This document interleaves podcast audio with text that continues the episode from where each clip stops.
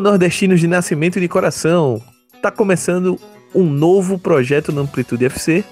Não tão novo assim, já estamos no episódio 2 do Banho de Cuia. O Banho de Cuia é um podcast feito por gente que acompanha o futebol nordestino e a bola que rola por essas bandas. Para você que gosta de seguir todos os nossos programas, procura pro Amplitude no seu agregador de podcasts e assina o feed, dá o seu like e ajuda a divulgar os programas da casa, né?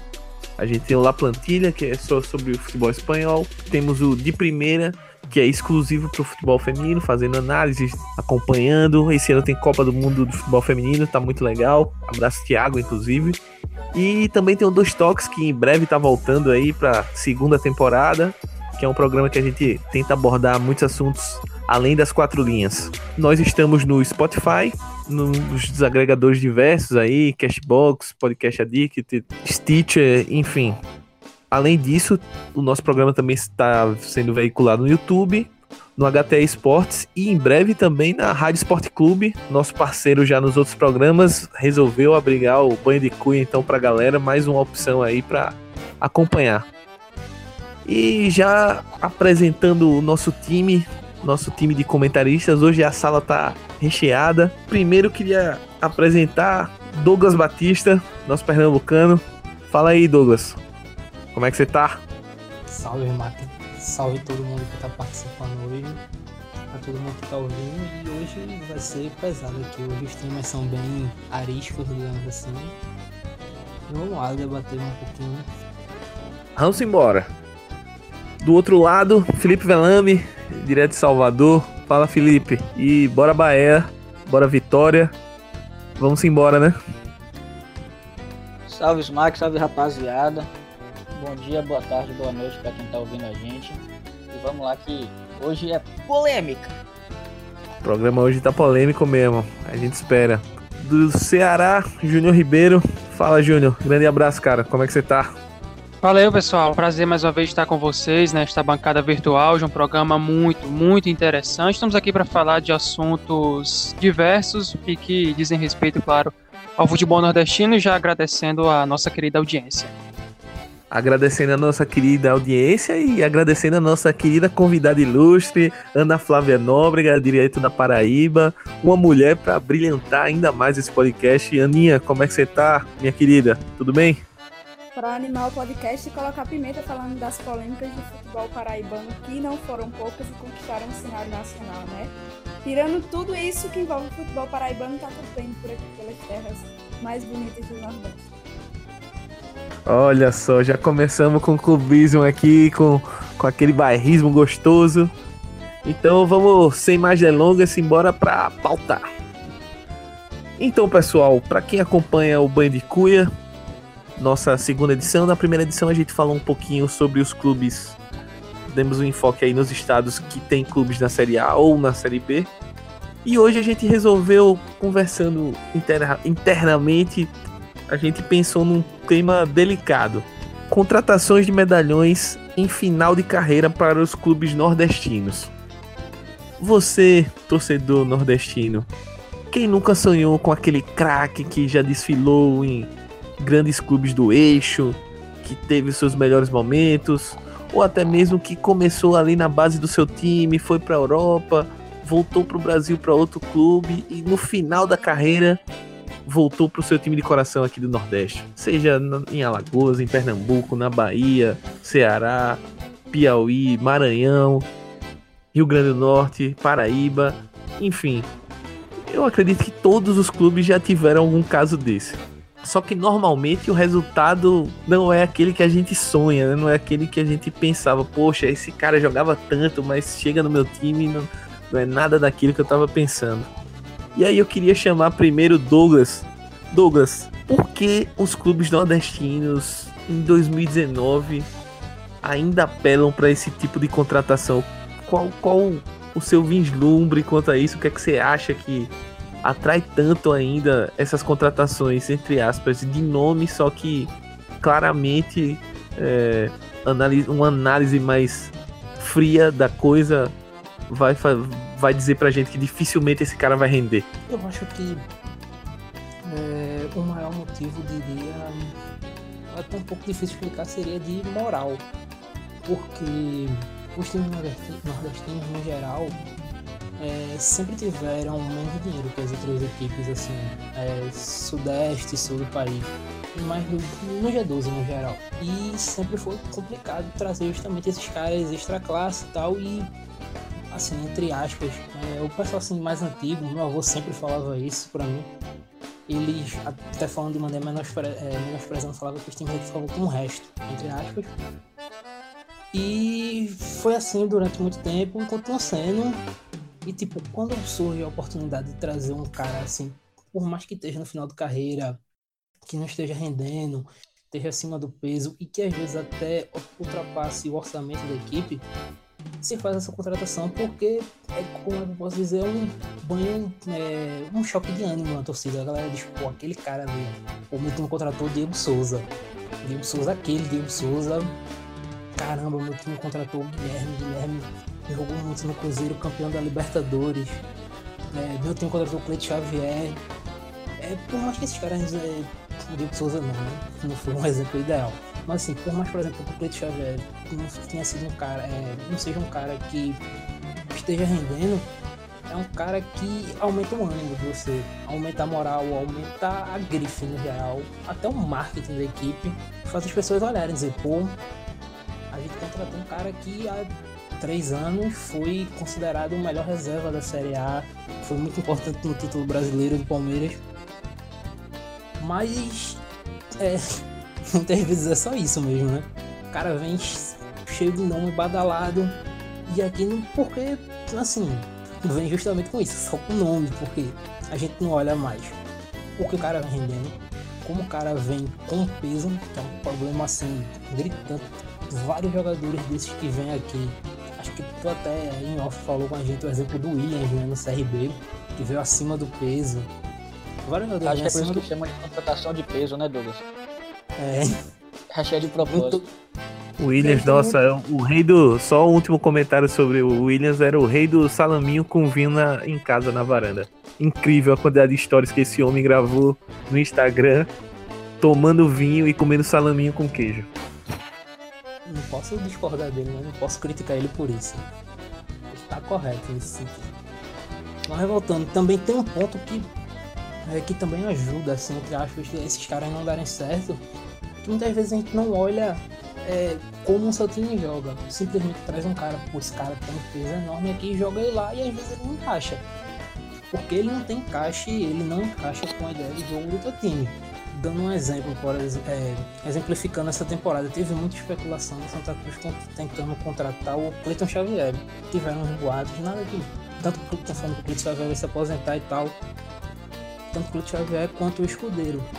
O Santa Cruz ele atua com dois jogadores pelo centro armando a equipe, que são o Alan Dias e o Diego Lourenço, são caras bem, como é eu posso dizer, bem predispostos. Estão o tempo todo ataque, defesa, ataque, defesa. E aí é onde você para e pensa, pô, o Cleiton Xavier hoje consegue atuar por ali? Não consegue. Hoje o Escudeiro consegue atuar por ali? Não consegue. Três anos atrás poderia ser mas são caras que você traz justamente olhando o nome e o que ele vai agregar em marketing no seu time, em grife, mas é, não olhando o que ele vai agregar no teu modelo. E aí tu, tu cansa de ver jogadores que não encaixam, que, que vêm aqui e dão um prejuízo absurdo. E parece que é tipo um ciclo sem fim. Todo ano sempre acontece. Todo ano a torcida sempre pede. Todo ano a mídia, assim, em parte, pede muito isso o cara, entre aspas, diferenciado. Todo ano é, os, os, é, a direção das equipes vão lá e fazem isso. Eu tô até meio surpreso porque esse ano a gente não teve ainda né, nenhuma contratação, entre aspas, de impacto. Talvez para a realidade de cada clube. O Jorge Henrique no Náutico, o Samir no Esporte, talvez, o Guilherme no Bahia. Até um ponto até interessante, né? Que esse ano não teve ainda aquele reforço assim. Mas é basicamente isso. Eu incluiria aí nessa, nessa leva, não necessariamente um grande, grandíssimo nome, mas eu acho que o Amaral no CSA, o volante, que é o, o que Zé jogou Carlos no Flamengo, no Zé Carlos no CRB, o, o a, que foi para sexta passagem no, no clube, tá voltando. O próprio Regis, não pela questão da idade, mas pela questão dos problemas, alega-se que ele teve problema com drogas, então é, é um nome de, de uma aposta, digamos assim, que a gente se dá o direito de desconfiar pelo, pela maneira que ele saiu do São Paulo e toda a confusão que ele aconteceu depois na vida dele, enfim. Tomara que ele esteja recuperado, mas são apostas assim, mas não é aquele.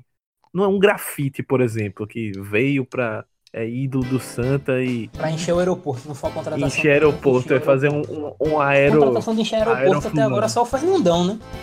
Fernandão no Bahia. Chegou. E Fernandão encheu, subiu no ônibus e foi uma, uma, uma loucura. É Agora passando. Fala, fala, Felipe. Eu acho, só, só para finalizar essa parte, eu acho que tem aquela diferença. Eu acho que não necessariamente a contratação é ruim ou, é, ou não, ou não vai dar certo, levando em conta apenas a idade. Você citou grafite, e apesar de ele chegou aqui já um pouquinho mais perto do final da carreira, mas chegou com disposição para ajudar o clube, para correr, para realmente fazer uma diferença dentro de campo eu acho que a gente tem que diferenciar muito a forma como o cara vem. Às vezes o cara é contratado em final de carreira, mas está disposto ainda a jogar bola, a buscar mais alguma coisa na carreira, a, a, a, dar retorno ao clube que revelou, por exemplo, algo do gênero. E às vezes o cara vem para cá só para curtir, para ganhar dinheiro, para curtir aqui o Nordeste, ou, ou a noite, ou o que for, vem com focos outros que não são o campo. E aí quando você não faz uma, você não pensa na hora de contratar como é que o cara vem jogando, qual é o momento que ele vem na carreira, que mentalidade ele vem para cá. Acontece isso, a gente, como vocês falaram, você parar para pensar rapidinho aqui, você consegue fazer uma lista interminável de jogadores que chegaram aqui nessa situação, jogadores que passam boa parte do ano ou no departamento médico ou andando dentro de campo.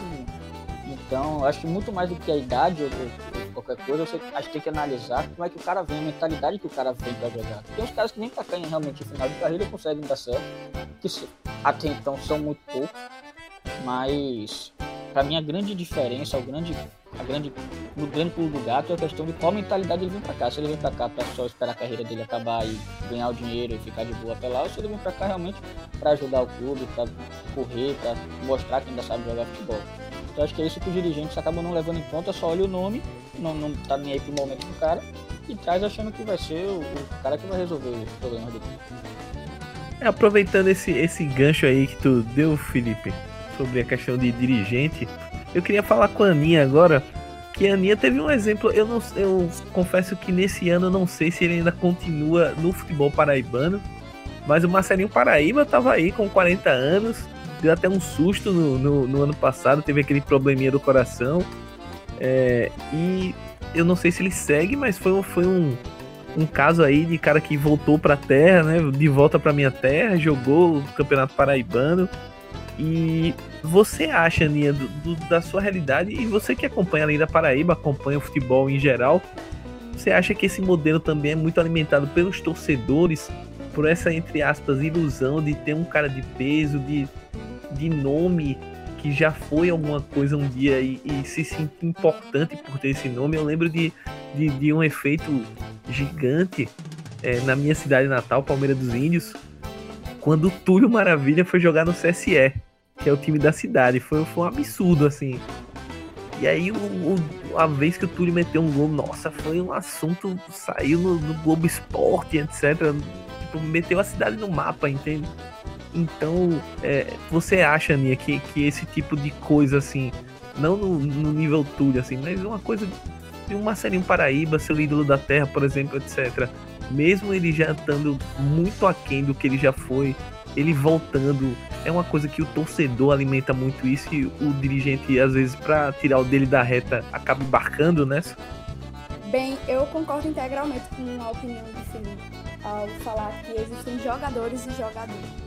Na minha opinião, assim como a do Felipe, é, existem jogadores que chegam no clube nordestino, é, que tiveram uma vasta experiência fora do país e com grandes clubes do sul e do sudeste, mas que chegam aqui no Nordeste para só encerrar a carreira e curtir a cachaçinha e a boa vida nordestina.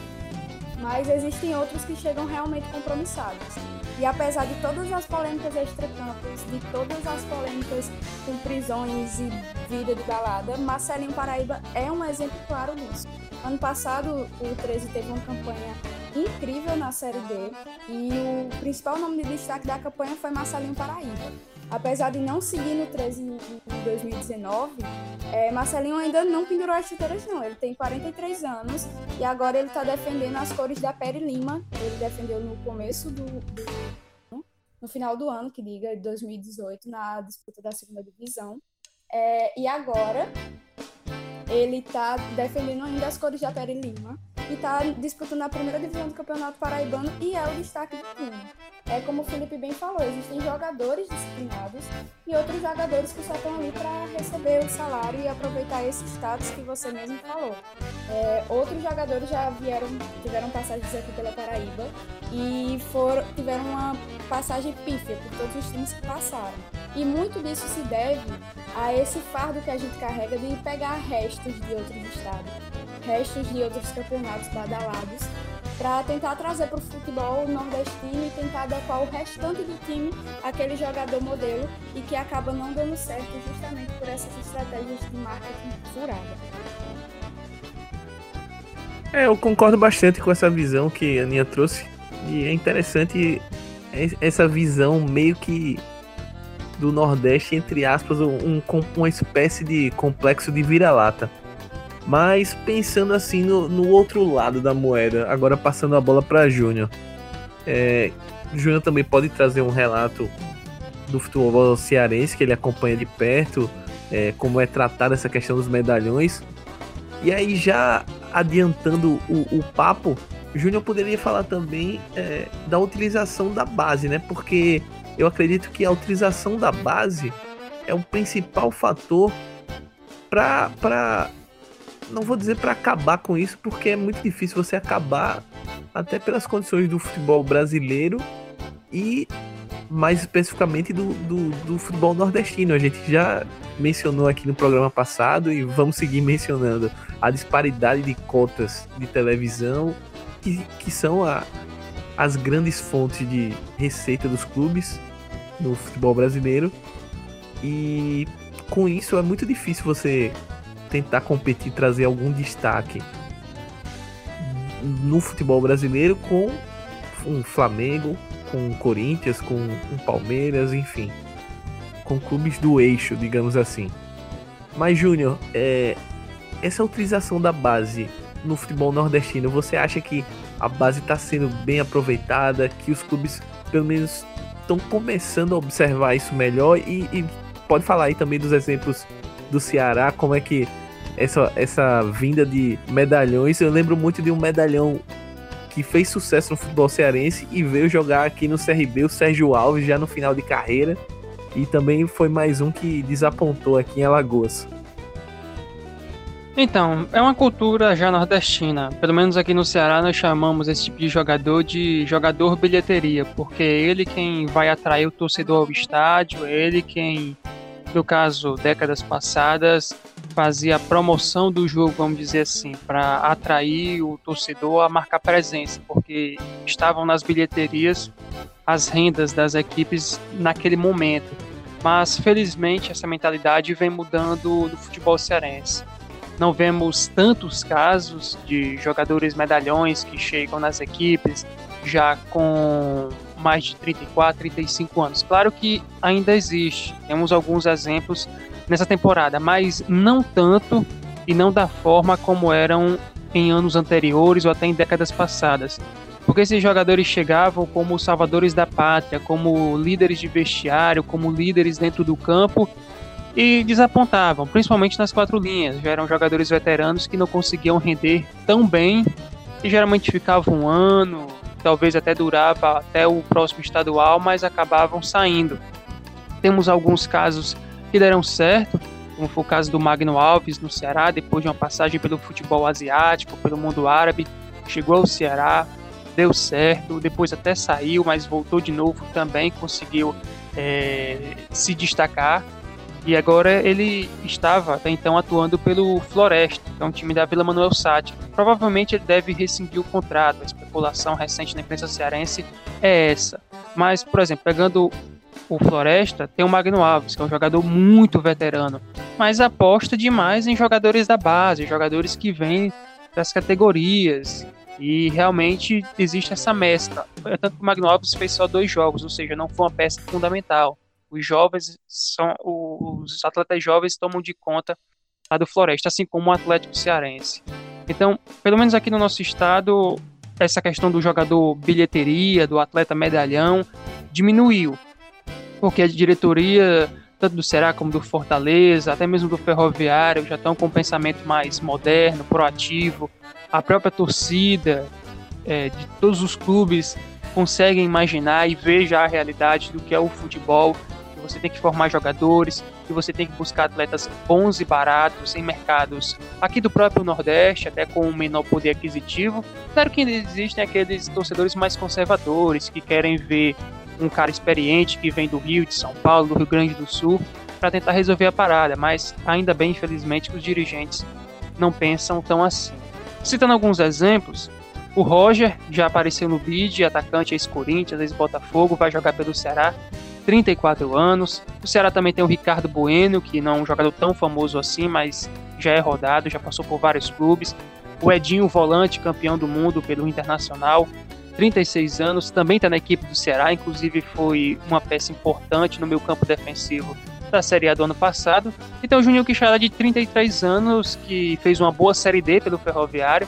Assim que o Ferroviário conseguiu acesso para C, ele foi para o Ceará, mudou radicalmente o meio campo da equipe do, Alvinegro isso é, mostrou uma certa disparidade do cara que vem da Europa, ele jogava no Ludo Goretz, da Bulgária, para até mesmo o futebol brasileiro da Série A. Ele ajudou muito o Ceará. No Fortaleza temos o Madison, aquele mesmo, ex-Vasco, ex-Santos, tem 32 anos. Uma contratação que eu não consigo explicar Madison, um pouco. foda, né? O Nossa, o próprio, Mato esse tava mesmo. muito gordo, cara. Muito gordo a, foto. Como é que ele tá agora, assim? Porque na foto da apresentação dele ele tava obeso, com todo respeito ao, ao Máximo, mas ele tava muito gordo. Melhorou, melhorou fisicamente. O Fortaleza vem fazendo um trabalho para ele o mais rápido possível estar em campo, mas chegou em, em condições bem ruins para um atleta profissional. Eu não consigo entender o porquê que realizaram essa contratação. Ele estava muito tempo parado no futebol do Catar. Ah, ficou muitos anos lá. É um futebol de nível bem baixo, mesmo se comparado é, a, a campeonatos estaduais. Enfim, é uma contratação que eu não consigo entender muito. Mas, assim, nesse caso de jogadores medalhões, ainda bem que isso veio diminuindo bastante no futebol cearense. A base vem sendo bem utilizada. Só para arrematar essa questão aqui do Ceará de jogadores medalhões, o Rafael Sobis foi especulado nos dois, Ceará e Fortaleza. Acabou indo para o Inter. Seria um jogador medalhão, talvez um, um dos grandes, porque ainda tem lenha para queimar, chegaria com um salário alto, inclusive. Outro que foi especulado, se teve uma negociação, ela não andou, foi o Wagner, que até pouco tempo atrás estava no Vasco da Gama, teve o seu nome ligado ao Fortaleza, mas até agora nenhuma atualização muito concreta sobre isso. Seria um outro medalhão. Mas você vê que para a realidade da Série A, são jogadores que poderiam até encaixar, poderiam até ajudar esses elencos que possuem jogadores, se não jovens, mas jogadores que estão no auge da sua idade, não tão veteranos assim. Podemos observar nos elencos de Ceará e de Fortaleza. O Ferroviário já é uma realidade um pouco mais à parte, já é uma realidade de Série C. A gente sabe como é que funciona a Série C, tem aqueles jogadores específicos que você precisa contratar para poder aguentar é, o, o nível de jogo e as dificuldades na Série C.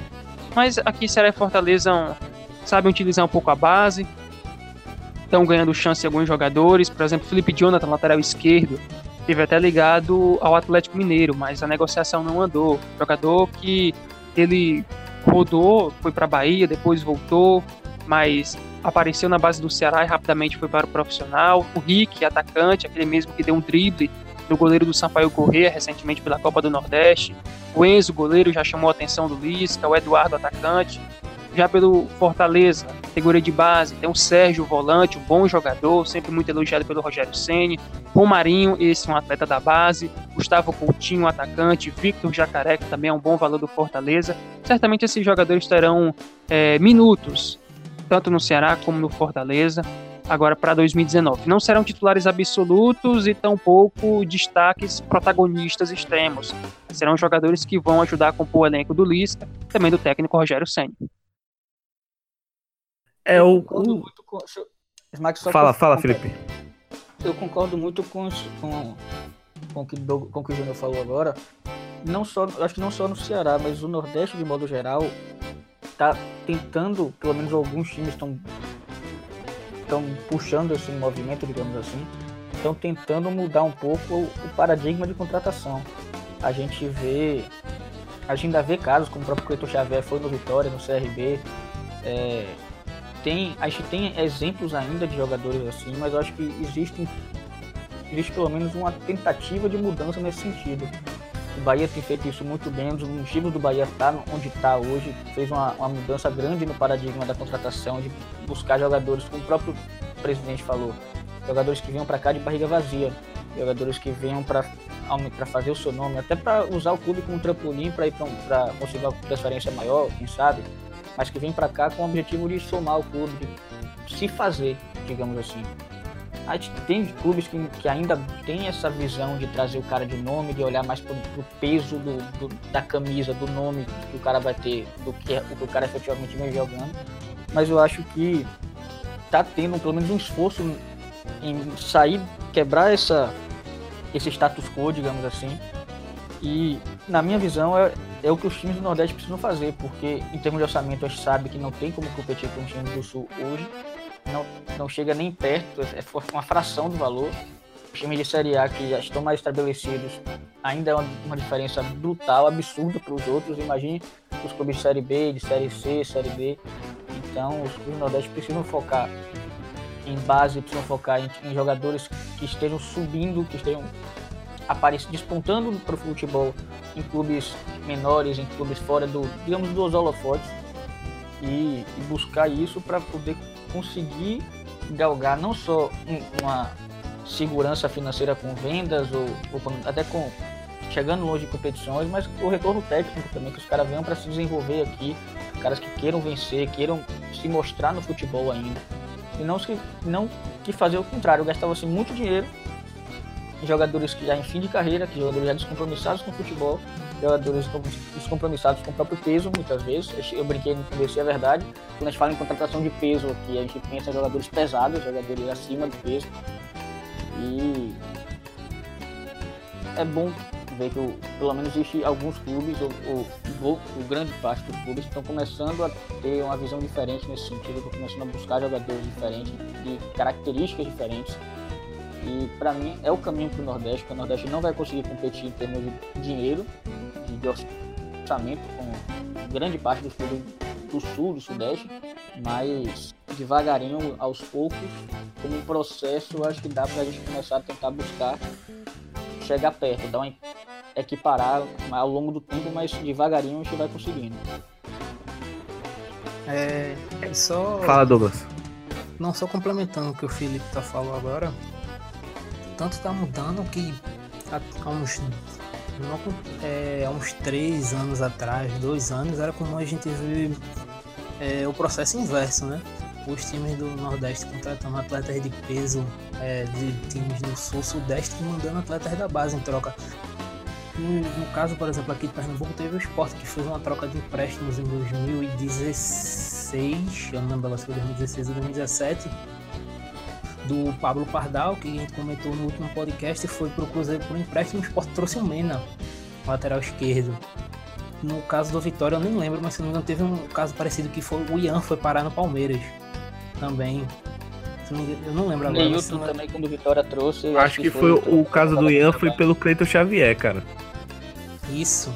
Que é até um caso pior, né? Que foi um cara que foi uma decepção total e você vê que o Ian sendo destaque na base do Palmeiras estourou a idade agora. Tipo, você já não vê tanto isso ocorrendo, mas assim, eu não lembro de ter visto algo parecido em 2018 e agora em 2019 eu também não vi. E realmente você. É, eles estão apostando mais na, aqui na base, né? Não chegou a durar, mas teve o caso do Vitória que queria botar um time sub-23 no começo. O Sport prometeu isso também. O Bahia também não foi no campeonato estadual. Você vê que os times estão tentando, pelo menos, é, investir mais, colocar mais jogadores. É, o, o grande lance é tentar continuar esse investimento e quem sabe a gente não ter mais que falar dessa, dessa questão dos medalhões, como o Douglas citou no, no início. É, esse ano a gente ainda não viu um grande, entre aspas, medalhão no, no, no estilo medalhão que a gente fala fim de carreira é, num time nordestino. Talvez, não, não, não quero queimar minha língua, mas talvez daqui a pouco aconteça esse fenômeno mais uma vez. Eu só quero Mas dizer falando- que, que o Dagoberto ainda não pintou aqui, né? Mas ele tá de boas lá em Londrina, cara. Eu não, não sei se ele. Não sei se ele vai topar mais essa não. Eu acho que ele tá quieto lá na terra dele e por lá mesmo ele deve ficar. Agora aproveitando essa onda de melhoria, de crescimento, depois de, de um 2018 muito louco, digamos assim, o futebol paraibano, ao mesmo tempo que viveu tempos complicados de escândalos, é, teve o acesso do 13. Aninha, eu queria que você falasse um pouquinho, antes de a gente passar para o panorama geral aqui do, do Nordestão, queria que você falasse um pouco sobre essa questão do, do- da Copa do Nordeste, ou do, do futebol paraibano, perdão. Como, como o futebol paraibano em 2018 lidou com todos os escândalos de, de é, a questão do, do Rapadura Gate, que eu brincava contigo, e foram tentativas de manipulações de resultados, questões de. Esse ano no Campeonato Estadual já houve públicos fantasmas, mas ao mesmo tempo o 13 conseguiu um acesso na Série D. Para quem não acompanha a Série D, eu, eu particularmente acredito que é o campeonato mais difícil você conseguir um acesso, porque são muitas fases, muito mata-mata. Então qualquer dia ruim pode te acabar, pode destruir o seu trabalho. E o- ainda assim o 13 conseguiu. Um abraço para Maxwell Samurai, que foi ídolo lá da torcida do 13. Hoje tá no Sampaio, metendo gol a rodo também. Mas queria que tu falasse um pouquinho aí do cenário do futebol paraibano nesse sol e ao mesmo tempo nublado com, com essas denúncias todas. Antes de interceder e falar sobre todas, todas todas as polêmicas que envolvem o futebol paraibano, eu quero ressaltar uma coisa também que a gente não explorou tão bem sobre o uso dos garotos da base.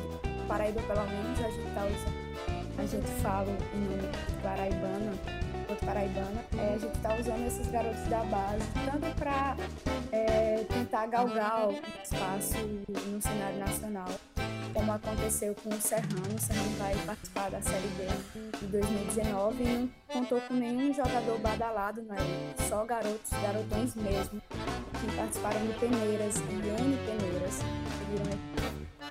É, além disso, esse ano, na montagem do elenco, as diretorias dos clubes praticamente barraram todos os medalhões, e vão apostar mesmo na força da base e de jogadores desconhecidos do cenário nacional, é, mas que têm um grande potencial e que se enquadram como os treinadores pensam. Eu posso contar nos dedos e acho que em todo, todos os clubes participantes da primeira divisão só temos uns sete medalhões. O de maior destaque ainda é Marcelinho Paraíba, que parece que não vai se apresentar muito. É, e além disso, os garotos da base, além de, de ter um grande potencial de venda para os clubes e gerar renda para ele, como aconteceu com o Serrano também, é um clube jovem aqui da Paraíba, começando aí no na galgada é, além do dinheiro, os torcedores paraibanos eles estão começando a apostar muito e confiar muito nesse time. É, assim como eu sou entusiasta extremamente otimista, eu sempre acredito que esses meninos que têm, como todos os outros jogadores de futebol, tiveram na, o sonho de serem jogadores e de mudar de idade, eles vão dar o sangue. E eu acredito muito na formação. Tanto que, por exemplo, o Campinense, eu posso falar com uma propriedade um pouco maior, é, Campinense não apostou em nenhum medalhão para essa temporada é, do Campeonato Paraibano, primeira fase, e também não deve ter mais nenhuma contratação é, para a segunda fase, e é o líder do seu grupo. Assim como o Botafogo é líder do grupo A e conta só com uns três jogadores de renome, e a- além disso, o Botafogo ainda está montando elenco para a Série C. Mas é isso, enfim. Voltando às questões polêmicas e nefastas do paraibano, a gente Já atrela, se está falando de Campeonato Paraibano, a gente tem que falar é, de uma grande polêmica. Sempre, sempre vai ter algum tipo de confusão. Ano passado eu brincava a gente falando sobre rapadura Qualquer coisa que acontecesse, alguém espirrasse dentro da Federação Paraibana de Futebol, tinha um interventor da CBF aqui. A gente teve, no mínimo, quatro diferentes presidentes na federação ao longo de 2018 completo. E dois deles, eles foram punidos pelo STJD. Um deles foi banido do futebol. Para vocês verem como que a gente tá bem. Além disso, é... esse ano também já teve polêmica. A Globo, a Rede Globo Televisão, ela é... investigou a... o processo eleitoral que elegeu a nossa nova presidente, mulher, da Federação Paraibana de Futebol, Michele Ramalho, e eles constataram que essas eleições, que era justamente para iniciar uma nova fase do futebol paraibano, estava recheado de falsificação documental, compra de votos e chantagem. Então a gente está vivendo dia após dia naquela angústia de uma renovação do futebol paraibano, mas com uma total descrença. Eu gosto muito de sentar em uma praça que a gente que é o calçadão da Cardoso Vieira, onde torcedores de 13 campinenses se reúnem, eu sou do Grande. É, e aqui as duas maiores do futebol paraibano. É, o 13 e o Campinense, e os torcedores eles se reúnem lá diariamente para falar sobre. E às vezes eu tenho nada para fazer, sento lá, converso com eles e sabe o que é ninguém acreditar que a gente vai ter um futebol paraibano diferente. Não acreditar que um jogo entre Botafogo e Atlético de, Cajazeiras vai ser um jogo totalmente limpo. Tudo isso justamente por conta das questões que envolveram a Operação Cartola, com a operação deflagrada e estourou todo o cenário nacional é, dias, dois dias após é, o final do Campeonato Paraibano do ano passado. E o Botafogo foi campeão Botafogo. E foi constatado que dirigentes técnicos e dirigentes de clubes e membros de entidades do futebol paraibano eles é, manipulavam resultados. Isso chegou a ser provado em N vertentes. O STJD já chegou a punir N diretrizes e A, E isso, apesar de colocar uma nuvem é, escura, de problemas sobre o futebol paraibano, tem ainda a questão de afastar o torcedor do estádio. Eu, e eu percebi isso muito a fundo ninguém mais acredita no futebol paraibano, ninguém acredita que aquilo está sendo resolvido dentro das quatro linhas, então para que, que eles vão gastar dinheiro para gente? Além do mais, já em 2019, essa queda de, de, de é, o campeonato acabou, é, gente vai começar a rodada agora. É, a renda dos, nos, nas partidas elas tem caído absurdamente. E aqui na Paraíba existe um programa chamado Gol de Plata. E também ficou conhecido nacionalmente semana passada por conta dos escândalos que o Smack já comentou na falsificação de, de torcedores, de notas de torcedores fantasmas no jogo. É, e aí eu vou deixar que vocês comentem alguma coisa sobre esse momento do futebol paraibano para poder falar dessa outra para que a gente possa dar uma respirada e não chorar.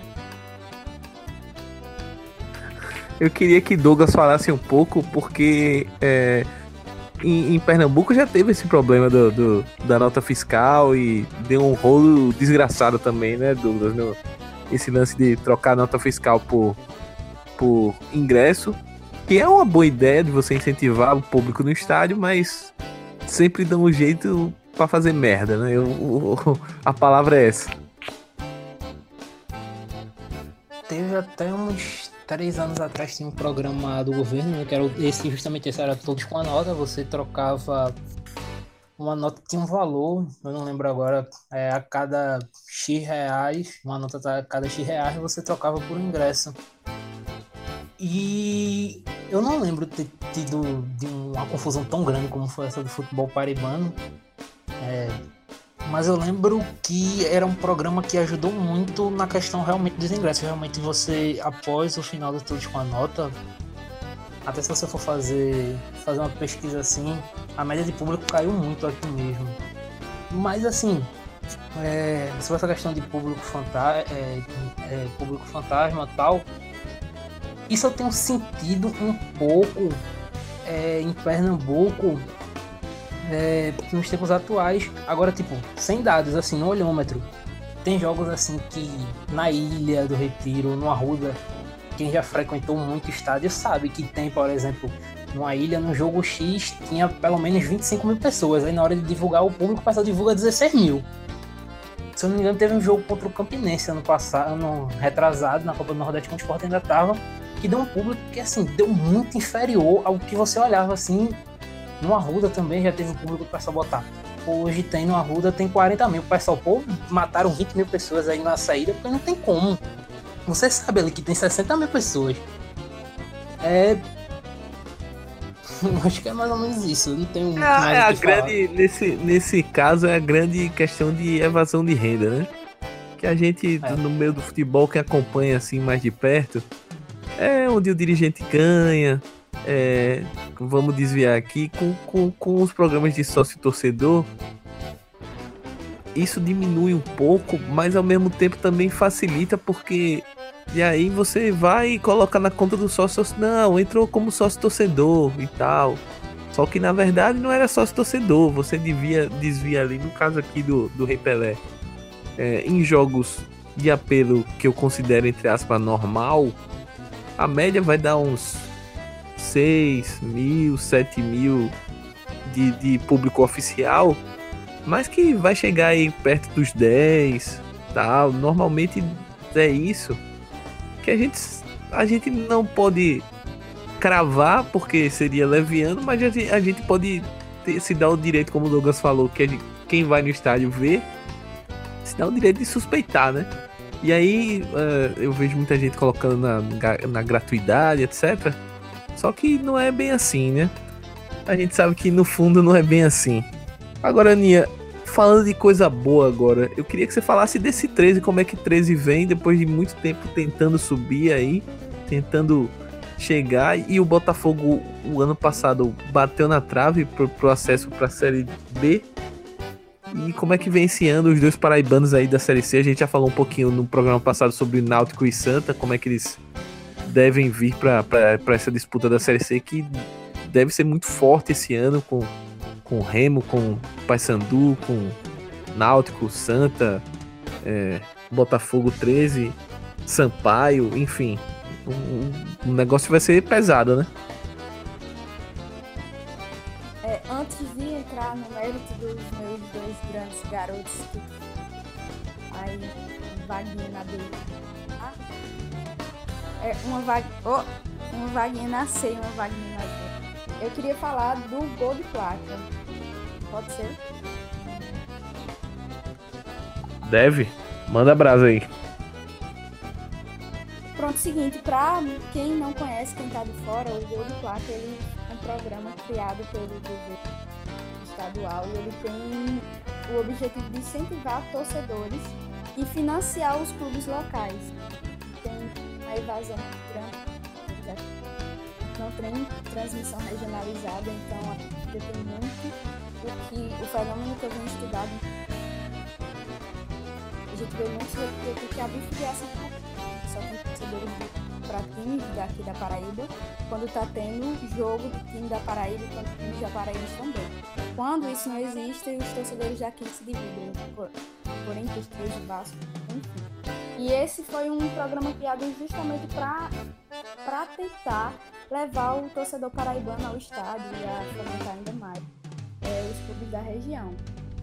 Isso também foi criado para evitar combater sonegação de impostos e permitir que o torcedor ele trocasse as notas fiscais de compras aleatórias por ingressos para jogos profissionais. O Júnior estava falando aí dos valores, falando dos valores, é, geralmente aqui na Paraíba, como foi fixado já no começo desse ano, você comprasse 50 reais, você teria o direito de trocar por ingresso, por exemplo. Além disso, ainda tinha um, um cargo a carga social do projeto, porque quem era integrante do Bolsa Família comprasse qualquer coisa no mercado aí por 20 reais que tivesse para apresentar, poderia trocar por um ingresso. Só que também no começo desse ano, o governo ele passou a conter uma exigência, uma exigência maior sobre o gol de placa, que era para constar o CPF na nota. E a Folha de São Paulo revelou já no dia de janeiro que uma série de fraudes estava rolando no gol de placa. Porque os clubes eles precisam cadastrar os nomes dos jogadores, que, dos torcedores que trocaram a nota fiscal pelo ingresso para o jogo. E aí eles perceberam que nomes de pessoas que nunca estiveram aqui na Paraíba, uma lista de advogados que tem na internet, número do CPF, foi encontrada é, e a Folha entrou em contato com esses advogados de N estados brasileiros e eles nunca vieram à Paraíba, por exemplo, mas segundo é, os clubes, eles estavam presentes na partida de abertura do campeonato paraibano entre Nacional de Patos e CSP, lá na cidade de Patos, 500 que são a moleste, inclusive. É, e aí isso fez com que recentemente, agora já agora no dia 25, o governo ele suspendesse o retorno da verba para os clubes, porque acontecia assim. O valor das entradas que era paga era paga por uma empresa. E em troca, o, essas empresas elas recebiam desconto no ICMS. Mas enfim, só para situar as pessoas no que é o gol de placa. E agora eu vou falar do meu grande 13 do meu grande Botafogo. O Botafogo bateu na trave no ano passado de novo, depois de ter batido a trave, na trave em 2016, mas não desistiu e também não, não abaixou a cabeça. O Botafogo quer porque quer essa vaga na Série B e vai brigar forte por isso. O time é o time de maior investimento aqui na Paraíba. É, e tem uma torcida que vem abraçando o time mesmo. Falei de bifiliação política aqui, mas o Botafogo é o time da cidade de João Pessoa, capital paraibana, e vem crescendo tanto ao ponto de fazer com que os torcedores aqui, os torcedores lá de João Pessoa, com mais especificidade no caso, abracem somente a causa do Botafogo. E isso tem levado mais torcedores ao estádio, isso tem levado mais dinheiro ao time e está fazendo com que o Botafogo ele é, invista cada vez mais. Eu acredito que apesar da dificuldade que a gente vai ter na Série C desse ano, que vai ser extremamente disputada, o Botafogo ele tem grandes chances de chegar de novo e de tentar dessa vez não bater na trave. O 13 que chega é, que chega para tentar aparecer também no cenário, não teve o investimento que a gente pensou que teria, a gente aqui na Paraíba, que a gente, que a gente pensou que teria. Isso porque Flávio Araújo, que conseguiu transformar o 13 no primeiro período do ano passado para a disputa da Série B, ele já não está mais no E os jogadores, a maioria dos jogadores que ficaram essa vaga e essa extraordinária, também não ficaram. Então o time ainda está com muita desconfiança dos torcedores. Está participando agora da, do Campeonato Paraibano, está na terceira rodada. Ele só tem seis pontos, está no grupo lá também com o Botafogo, que já tem nove. Não está sendo um desempenho que está agradando a todo mundo. Mas eu espero que o 13 utilize é, o Campeonato Paraibano para tentar entrar nos eixos para disputar da série, da série C e buscar tentar pelo menos permanecer na C para que no próximo ano o time tente alçar voos maiores. Em contrapartida de tudo isso tem o Campinense, que já foi o maior time da Paraíba, o maior time de reconhecimento paraibano aí, principalmente por bater sempre nos nossos vizinhos pernambucanos, inclusive, posso deixar o veneno passar. É, tá ficando atrás de todo mundo. O Campinense vai tentar disputar de novo a Série B para tentar chegar de novo na Série C, mas o Campinense é um dos times paraibanos que vetaram os medalhões e que não tem dinheiro de verdade para investir. Além do mais, foi um dos times também que mais sofreu com a deflagração da operação. Foi a operação, como a gente já falou aqui, que investiu uma série de manipulações de resultados porque o presidente William Simões ele foi banido e era a cara e a identidade do Campinense vivia duras penas é, com problema de dinheiro. É, a gente deu até uma matéria no ano passado e a maioria dos jogadores não tinha recebido salário é, até o final da, da Série B. E por essa razão, a gente acabou descobrindo já esse que nenhum dos jogadores do ano passado está no elenco de 2019, por exemplo. Mas, como eu sou muito entusiasta desses jovens, jovens garotos da base, o Campinense está no grupo B e está surpreendendo. É, e vai ter um teste de ferro agora na quarta-feira que vai enfrentar o Botafogo. da Paraíba, aqui em Campina Grande. E vai ser onde a gente vai ver um divisor de águas. A gente vai ver se de fato o Campinense vai tentar galgar alguma coisa boa esse ano vai ficar só na meia boca e ficar assistindo 13 campinenses só aumentar o protagonismo do Paraíba. É, vamos, vamos acompanhar aí o, o desfecho e o desenrolar, na verdade, do futebol paraibano. Eu queria insistir muito para minha hoje no banho de cuia porque é, eu particularmente sou bastante curioso com, com o futebol da Paraíba. Confesso que não acompanho tanto é, a não ser o Nordestão, mas justamente porque é difícil, né? A Globo, por exemplo, não transmite, até onde eu sei, não transmite o Campeonato Paraibano, é, não tem tanta visibilidade assim para você até tentar procurando aqueles links russos, aquele, aqueles links corsários, como o Felipe brinca, pra gente ir assistir. Então as oportunidades são na Copa do Nordeste, que onde você não consegue acompanhar todos os times, né? Então a gente assiste é, o Botafogo, assiste o 13 e assiste o Campinense, que era sempre destaque na, na, Copa do Nordeste, aí já, já foi campeão, já foi vice, tá sempre brigando nas cabeças. E vamos ver o desempenho aí desse trio no, na temporada 2019.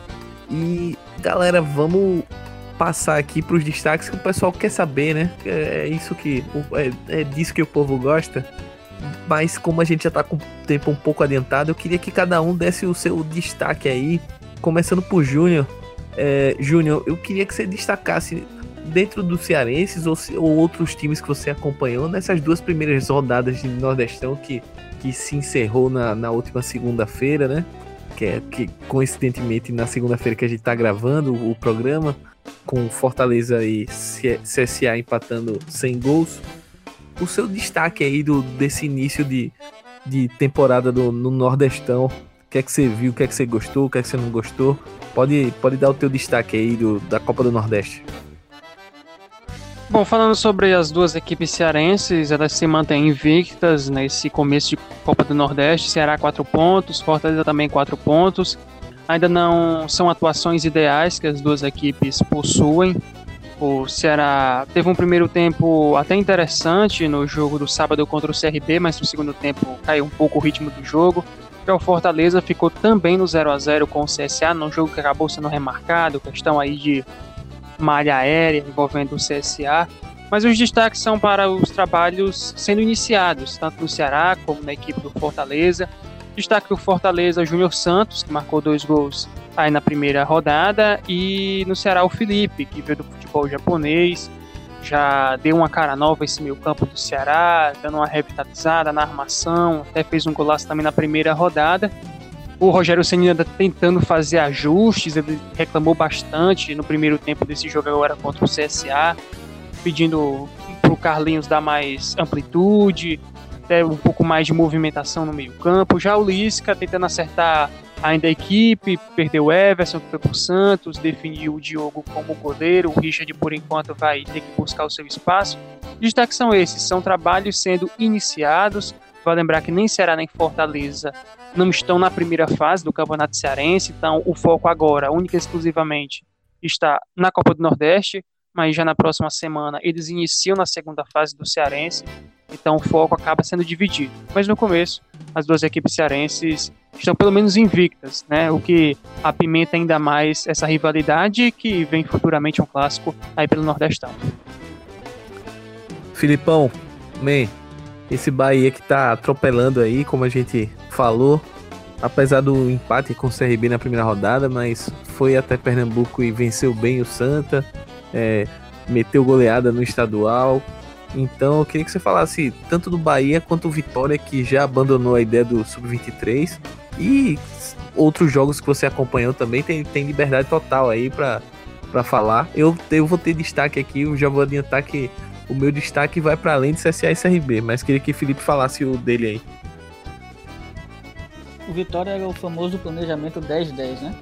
A não ser que vai jogar com o time sub-23, que vai dar chance aos garotos para ver quem vai ter condição ou não de ser integrado, de quem pode se aproveitar. Se brincava muito aqui na Bahia de que o time sub-23 do Vitória era melhor que o principal. E não, não, não acho que seja, mas também não está muito longe da verdade, não. E, e aí com dois jogos o Vitória dinamita o, o Sub-23, manda de férias boa parte do elenco, o resto pro Sub-20, um ou outro integra no profissional. Então eu acho que para mim foi um erro muito grande do time, porque o Vitória tem sim uma boa, uma boa categoria de base, tem bons garotos para serem aproveitados. O Vitória perdeu também o Luan, que é um, para mim era o, talvez até o grande jogador do clube hoje, mas apesar de que Rui tem, fez bons jogos até agora, nada fora da, do normal, mas mostrou que pode ser um, uma arma boa para a temporada. Mas o Vitória mostra que ainda o time parece que ainda não pegou a ideia de jogo do Marcelo Soutinha Música, jogou no estadual agora ontem, e foi um jogo tenebroso, segundo tempo tomou calor, calor do Jacobina. E poderia, poderia ter perdido o jogo, ganhou numa falta que não existiu, uma bola aérea, que é de Carlos fez dois gols de cabeça, mas vem mal. O time parece que não conseguiu absorver direito as ideias quando joga em organização ofensiva, não, não consegue ligar a zaga com o meio campo com o ataque. Parece que não, não sabe muito bem por onde quer atacar. O Vitória acaba criando situações em bolas esticadas para Rui ou para Léo Ceará, basicamente só isso que o time tem. Os, os meias abertos não conseguem participar muito forte do jogo, não conseguem criar situações. A zaga a gente sabe que é muito fraca, o goleiro não é muito bom, as laterais são muito fracas. Então o Vitória precisa se reforçar e precisa. Os jogadores precisam entender um pouco melhor o que é o técnico. E o Bahia, como você falou, está num momento muito bom ele, para mim, a grande vantagem que ele tem sobre não só o Vitória, mas os times até do Nordeste, talvez tirando Fortaleza, é que ele vem de um projeto muito bem estabelecido já. Os jogadores sabem como o Anderson quer jogar, entendem muito bem. É um modelo de jogo que privilegia as características dos jogadores. E hoje o Bahia tem uma coisa que eu acho que talvez no Nordeste ninguém tenha, que é um que são muitas opções, não só para entrar e mudar um jogo, mas para jogar de maneiras diferentes. O Bahia pode jogar com dois atacantes, pode jogar com extremas de velocidade, pode jogar com extremas mais técnicos que organizam mais o jogo. Você tem um cara muito bom no meio que é Ramires, que vai voltar da seleção, mas é um cara que consegue dar uma dinâmica boa ali por dentro. Guilherme participa muito como segundo atacante. Então você tem maneiras diferentes de jogar como se Anderson quiser. Isso é uma grande virtude dentro de um time de futebol, especialmente se você parar para pensar que o Bahia foi o time que mais jogou no Brasil ano passado vai fazer novamente cinco competições, vai jogar muitos jogos de novo esse ano, então isso foi algo, isso é algo que o necessitava urgentemente e a diretoria teve a felicidade de observar isso no, no, no mercado de transferências.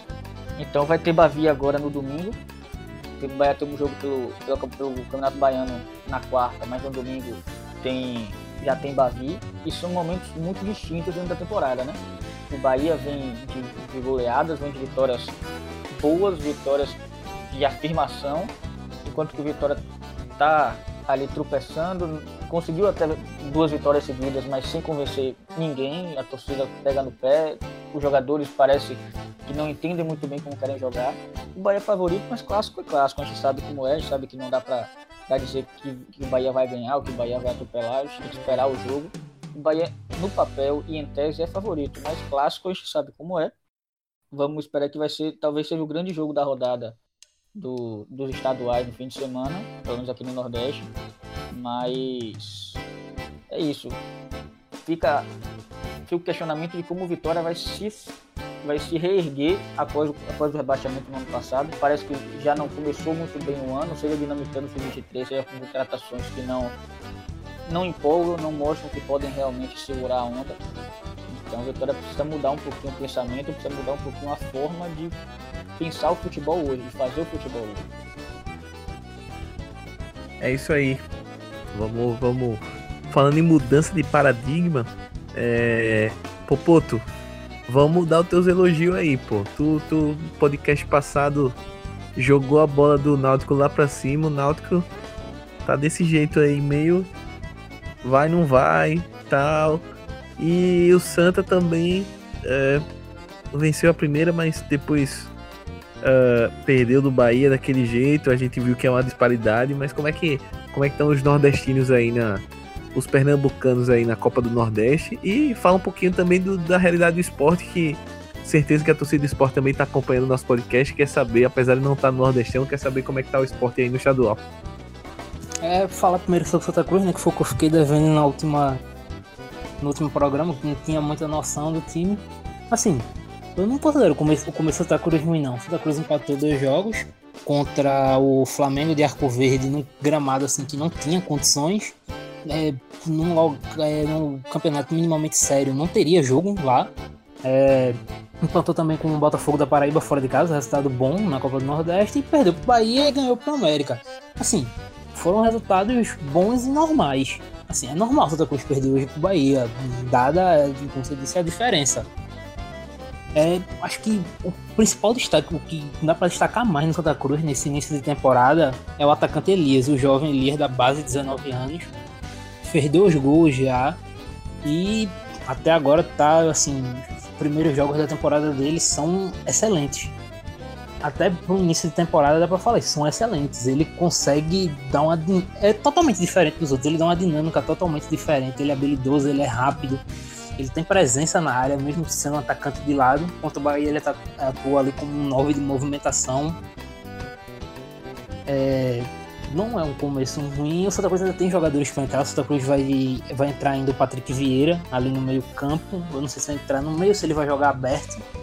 Acho que dá para imaginar ele um pouco aberto ali no lugar da Augusto, que não tá indo bem.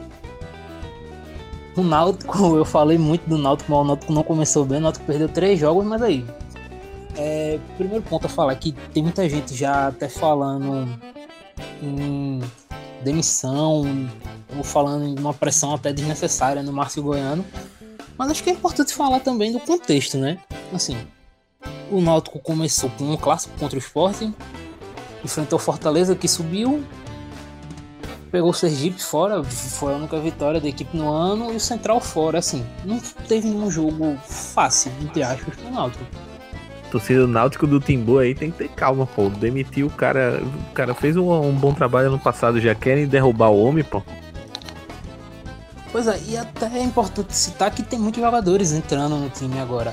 É, tem o Jorge Henrique que tá se acostumando ali a jogar pelo meio, mas mesmo, é, por mais que o Jorge Henrique já tenha atuado pelo meio com o Márcio Goiano, ele atuava ali atrás do 9. Agora não, ele tá atuando com a dupla ali no 4-1-4-1.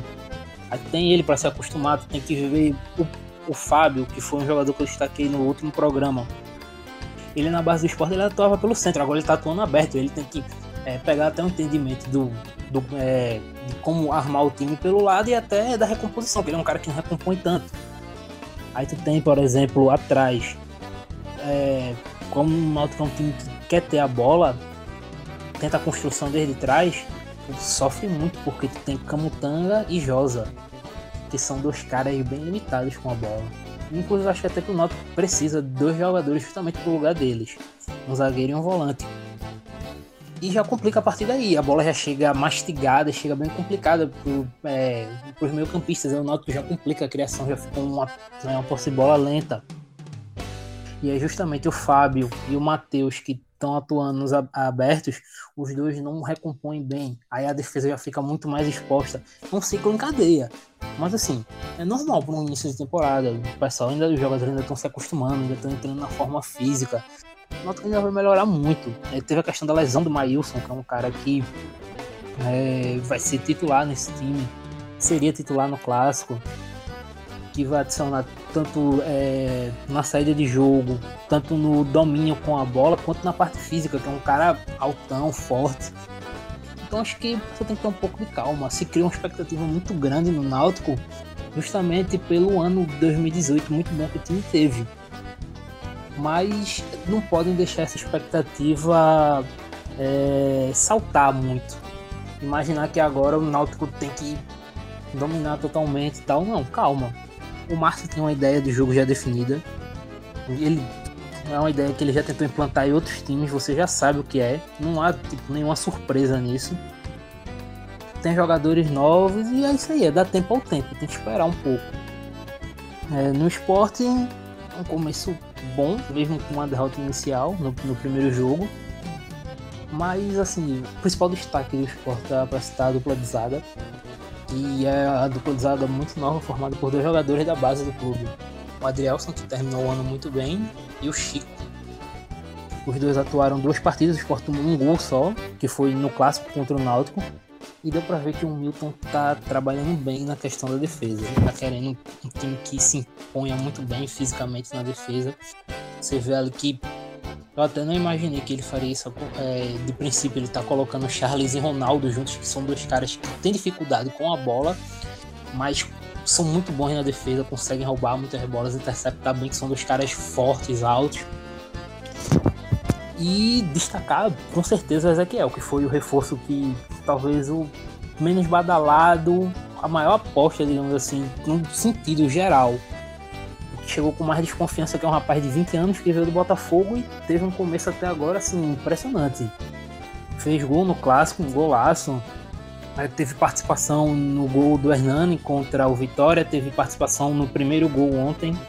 E é mais ou menos isso aí. É um time que está em formação ainda, mas que já dá para ver as ideias do Milton tomando forma em alguns, em alguns pontos no contra-ataque, quando o time tem a bola defensivamente, já dá para imaginar que é um esporte que, quando tiver todo mundo ok, vai ser um time bem competitivo. É, vamos, vamos ver. Eu tô, o esporte tá mais difícil de acompanhar, mas é, já vi jogo do Náutico, já vi jogo do Santa. Dando esses descontos que, que Douglas já falou de, de início da temporada, de limitações até técnicas e de, pelo pouco tempo de trabalho, eu vi coisas interessantes também. É, Aninha, é, queria. Tu, tu já falou um, bocadinho sobre Campinense, um, um pouquinho também sobre 13. Queria que você falasse um pouquinho mais sobre Botafogo, que é o, o, o paraibano representante aí na Copa do Nordeste. É, qual a expectativa aí? Botafogo que venceu o Salgueiro é, nessa rodada, na segunda rodada. É, tem, tem uma, boa expectativa aí o time com a, a dupla eterna ali Marcos Aurélio e Clayton, que o torcedor do CSA conhece bem.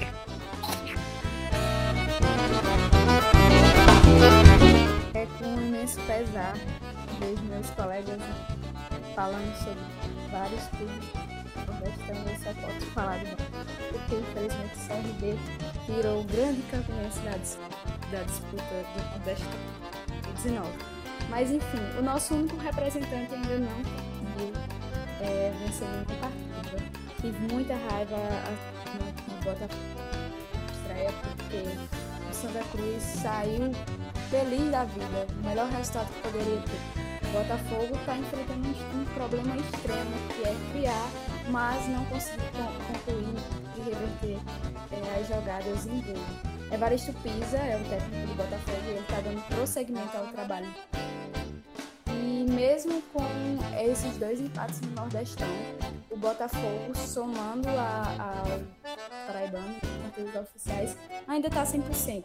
E como a gente espera de começo de, de temporada, o Botafogo está começando a voltar a alinhar, a voltar é, a colocar o treino tudo. E eu espero que desponte mais para que a Paraíba não fique sem representante nas próximas é, como você bem disse, Marcos Aurélio, o incansável, segue sendo como destaque do Botafogo. E agora está fazendo dupla com Cleiton, que também está sendo. Cleiton, inclusive, depois do jogo com o Salgueiro, avaliou exatamente isso que eu já vi. E o Botafogo tem muito a descontar ainda, mas ainda tem essas coisas, essas pequenas coisinhas para consertar. E acredito que vai tentar fazer isso, tem um teste de fogo, como eu já queria com o Campinense agora no meio de semana pelo Paraíba. E mesmo não vindo tão bem, não tendo tanto. Vai ser um jogo difícil para o Campinense. É um adversário Nordeste. E é comandado por Francisco Biac, independente de quem esteja, de como esteja o Botafogo, independente do investimento, faz questão de descer indigesto é, na goela de todo torcedor do Botafogo. Faz questão de dar a molesta jogar o sangue. Então acredito que esse jogo no meio da semana vai ser extremamente importante para a gente. Aí qual será o Botafogo para as próximas rodadas é, na Copa do Nordeste. Além do mais, vai esperar aí que, felizmente ou infelizmente, a, unir toda a Paraíba em prol de mandar energias e de torcer pelo Botafogo. Agora a gente vai ter um, um adversário extremamente complexo pela frente, que é o Fortaleza, que vem muito bem obrigado. E a gente vai ter tentar pelo menos o fator casa para tentar superar ele. E não ver mais um empate. É, eu falei que o, que o Botafogo ganhou do Salgueiro, mas na verdade empatou um a um. jogo difícil de jogar lá em Salgueiro. E falar um pouquinho agora do, do dos alagoanos, né? Uh, desses dois destaques. Primeiro falando do CSA, que é o time na Série A do Campeonato Brasileiro. O CSA que veio com uma proposta de montagem de elenco que a torcida até agora tá chiando. É um time que ainda não venceu na, na Copa do Nordeste, empatou os, os dois primeiros jogos. É um time que tem jogadores questionáveis, acho que eu posso dizer questionáveis para Amaral, posso dizer questionável para Pedro Rosa, o próprio Gerson ali na zaga também não é um cara que tá passando muita confiança. E, ao meu ver, o Marcelo Cabo tá montando um time pensando já no Campeonato Brasileiro.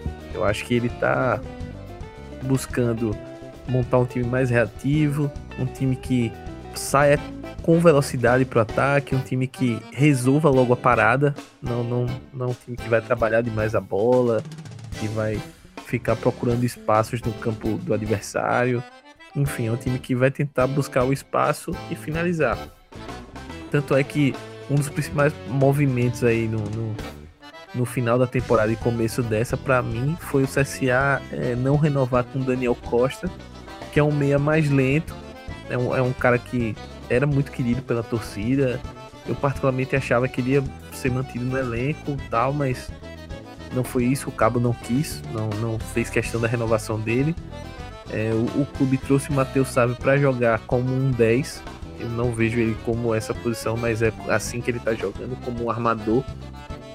E ele tem tido alguns bons momentos, mas falta falta um, um falta alguma coisa para ele se adaptar melhor nessa nessa posição.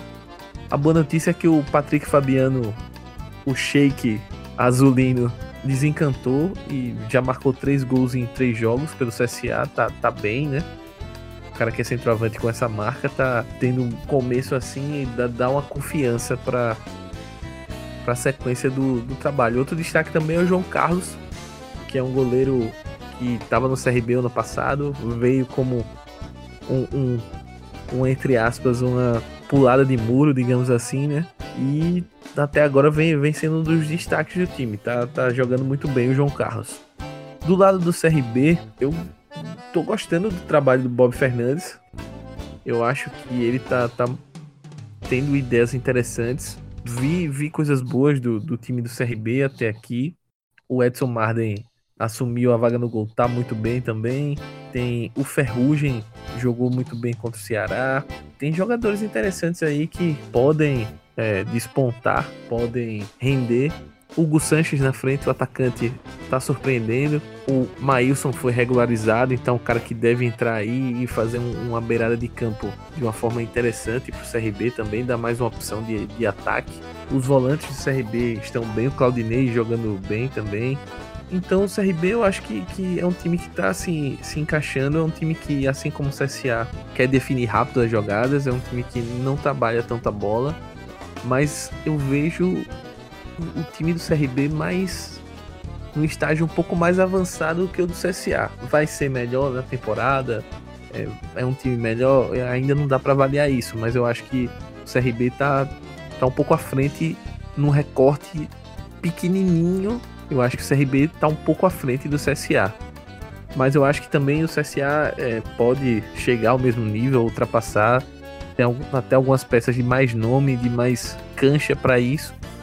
Mas o, o, time do CRB, eu acho que por enquanto o trabalho do Roberto Fernandes é para ser elogiado sim. E um, um, outro destaque aqui pra gente, dois destaquezinhos rápidos. O primeiro é o Sampaio, o Sampaio Correia do Flávio Araújo, é um time que venceu na última rodada com dois gols do Maxwell Samurai, que teve passagem pelo CSA, teve passagem pelo 13 da Paraíba, que a Aninha sabe bem, e tá no Sampaio e tá guardando os golzinhos dele, mostrando a espada do samurai. Se bem que ele cortou o cabelo agora, não, não tá mais com o estilo samurai. Mas tá, tá, tá legal. O Sampaio tomou uma sapatada no primeiro jogo do, do Ceará, mas conseguiu se recuperar. E um destaque negativo para mim é o Campinense, que o Campinense não, desculpa, o Confiança é um time que precisa melhorar. Acho que é um time que teve melhores momentos aí. Até ganhou, venceu o clássico local contra o Sergipe, mas perdeu do Salgueiro em casa o primeiro jogo e depois empatou com o Sampaio fora. É um time que não venceu e que é um time que tá na Série C, então eu esperava um pouquinho mais de confiança. Eu acho que o confiança pode subir de produção aí e quem sabe aprontar coisas melhores aqui não seja só brigar para não cair. Teve, acho, se não me engano, em 2017 o time chegou aos, ao mata-mata ali do, da Série C, quase subiu, mas acabou não conseguindo o acesso. Então esperava um, um, uma evolução nesse sentido e não. Aparentemente não é o que esse início de temporada está mostrando. Vamos ver se o, o Confiança mostra um, um poder de recuperação. No mais, galera, estamos chegando ao final do segundo episódio aqui do Bandicuia. Começa a rodada das despedidas. Primeiro, Douglas, meu querido, valeu, cara, mais um Bandicuia na conta. Grande abraço e dá o teu recado final aí pra rapaziada. Valeu, Smack, novamente aqui tá, por estar aqui. É um prazer estar com todo mundo aqui de novo. Espero trabalhar de novo com a Aninha, foi um prazer ela estar aqui é, apresentar pra gente a realidade do futebol paraibano e é isso aí. Até a próxima. É isso aí, vamos pra próxima. Júnior, cara, brigadão de novo pela presença aí, tem trazendo informação, essa voz forte. Grande abraço aí pra tu, cara. Dá o teu recado final pros ouvintes. Valeu, galera. É isso aí. Até a próxima edição. Forte abraço a todos. Valeu. Filipão, mais um banho de cuia pra conta. Grande abraço aí, dá o teu recado final. Se comunica com a massa aí que tá ouvindo o banho de cuia. Valeu, Smack, valeu, Douglas, valeu, Júnior. Obrigadão, Aninha, pela participação. E vamos acompanhando o futebol nordestino, ver que 2019 nos reserva. E até a próxima. Aninha, nem doeu você vir, ó, tá vendo? Obrigado por ter atendido o meu convite insistente. Obrigado por ter falado um pouquinho sobre a realidade do futebol paraibano, que às vezes a gente não tem tanto contato pelo que eu, pelos motivos que eu já tinha falado, questão de transmissão, questão de, de visibilidade mesmo. E que bom que você veio, espero que você volte outras vezes, viu? É, obrigada pelo espaço. Não doeu mesmo vir, mas você sabe, às vezes é complicado parar os trabalhos aqui no Olimpo da Paraíba enquanto Deus é Deus Estado. É, mas brincadeiras à parte, foi um prazer conversar com vocês sobre o futebol nordestino e principalmente sobre o futebol paraibano, que você falou que tem pouco espaço na mídia é, e precisa ainda avançar muito no que diz respeito ao futebol em todo o Nordeste. No mais, espero voltar por aqui para falar das melhorias no Botafogo e de um melhor desempenho do Botafogo aí no Nordestão por hora e depois dos nossos times na série C e D, beleza? Até mais vocês, foi um prazer. Nossa, o prazer foi todo nosso e espero que você volte mesmo. Então é isso, galera. Eu sou o Smack Neto e a gente está encerrando a segunda edição do Banicuia. Se você ainda não conheceu as nossas redes sociais, pode procurar pelo Amplitude FC no arroba Amplitude FC no Twitter, no Facebook, no Medium e no YouTube é o arroba Amplitude, fazendo essa pequena correção aqui. Muito, muito, muito obrigado se você chegou até esse final. O programa é quinzenal, então a gente acaba tendo muito assunto para falar, fica um pouquinho mais longo, mas eu espero que você tenha curtido e volte para a terceira edição. Quinzenalmente, banho de cuia no Amplitude FC. É isso, grande abraço e até a próxima.